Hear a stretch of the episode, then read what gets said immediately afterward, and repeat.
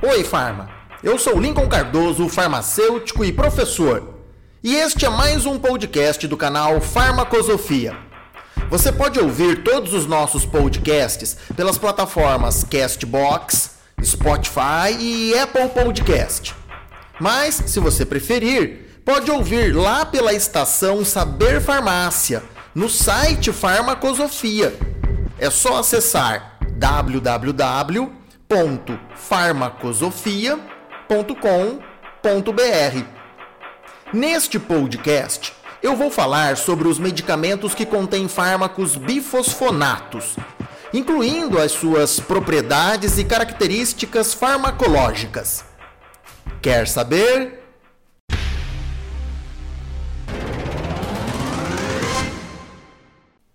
Os bifosfonatos são fármacos estruturalmente parecidos com o pirofosfato, que é um inibidor natural da reabsorção óssea. Este pirofosfato não serve para ser usado com finalidade medicinal, porque ele sofre rápida hidrólise enzimática, o que eliminaria o seu possível efeito terapêutico. Assim, os bifosfonatos, que são seus análogos sintéticos, apresentam um átomo de carbono no lugar do átomo central de oxigênio, característico do pirofosfato. Esta modificação molecular faz com que estes fármacos sejam mais resistentes à degradação enzimática e apresentem uma meia-vida relativamente maior, suficiente para regular o metabolismo ósseo. Por isso, eles inibem a reabsorção óssea mediada pelos osteoclastos ou por seus precursores. E são indicados para prevenção e para o tratamento da osteoporose. E também de outras patologias do metabolismo ósseo, como a doença de Paget e a hipercalcemia do câncer, por exemplo. Os bifosfonatos podem ser organizados em três grupos. Primeiro, temos os compostos bifosfonatos não nitrogenados de primeira geração, como o etidronato e o clodronato.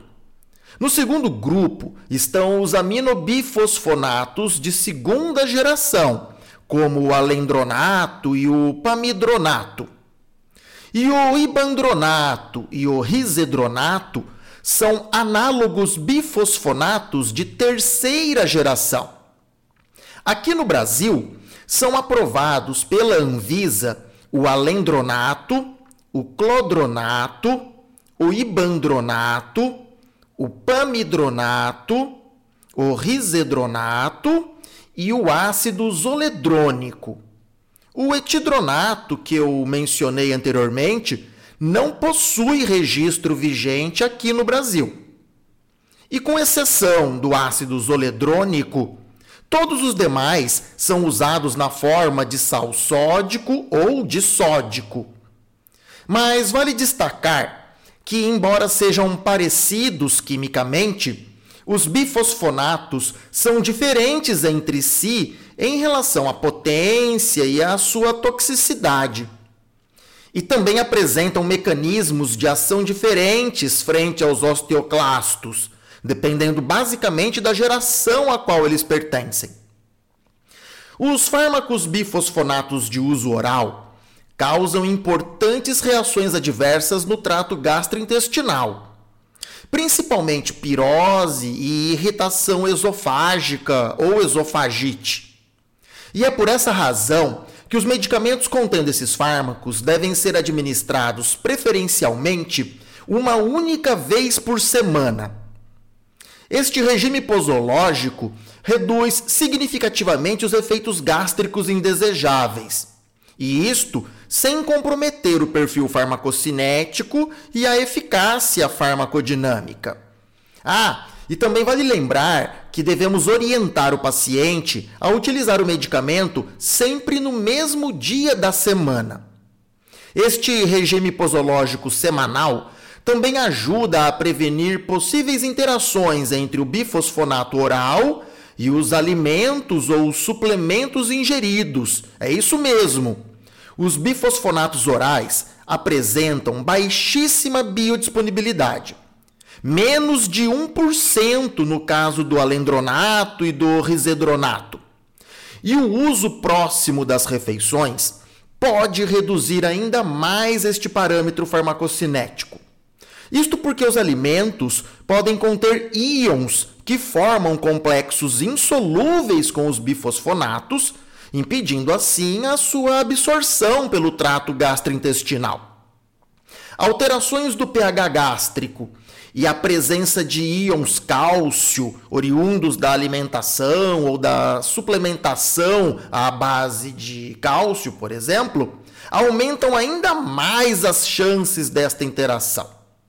Por isso se recomenda a administração de uma única dose semanal, de modo que o paciente permaneça em jejum durante toda a noite que antecede ao uso do medicamento devendo tomá-lo logo cedo, pela manhã, 30 minutos antes da primeira refeição do dia. Ou seja, o paciente tem que estar totalmente em jejum por um período de aproximadamente 8 horas. E deve ser ingerido o medicamento com pelo menos 250 ml de água filtrada. Mas preste atenção, hein? tem que ser água filtrada ou então água potável. Água mineral contém íons que também comprometem a absorção desses fármacos a nível intestinal.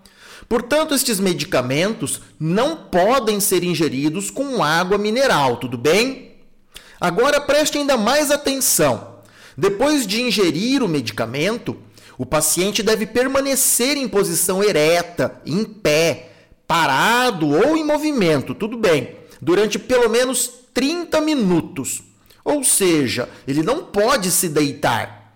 Isso é necessário para facilitar o trânsito do comprimido ou da cápsula pelo esôfago até que atinja o estômago. Com isto, as chances de irritação esofágica são bastante diminuídas. E voltando um pouco aos aspectos farmacocinéticos, como eu disse, os bifosfonatos apresentam baixíssima biodisponibilidade.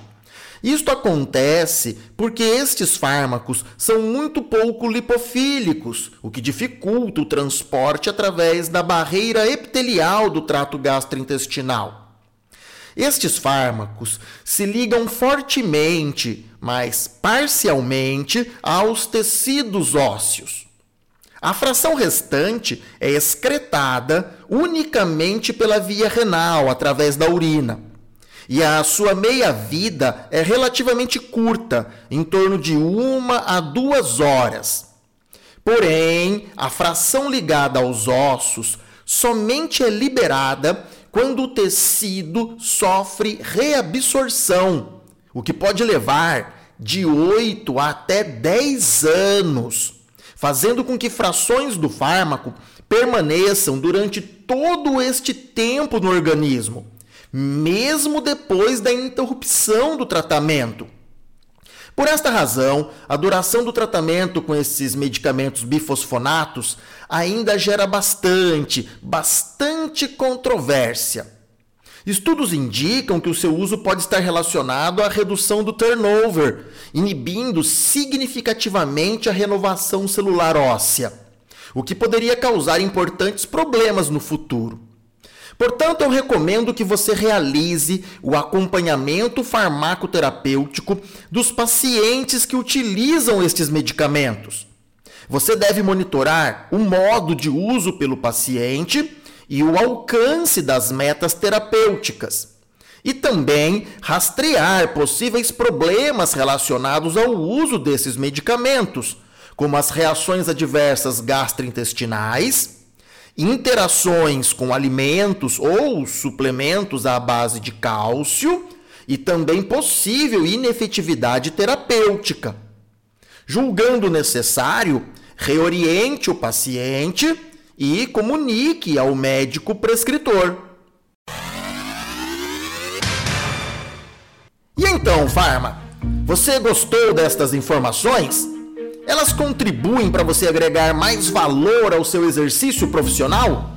Então compartilhe este podcast com seus colegas de trabalho e nos grupos de farmacêuticos no WhatsApp e no Telegram. Até a nossa próxima transmissão de podcast aqui pelo canal Farmacosofia. Quer saber?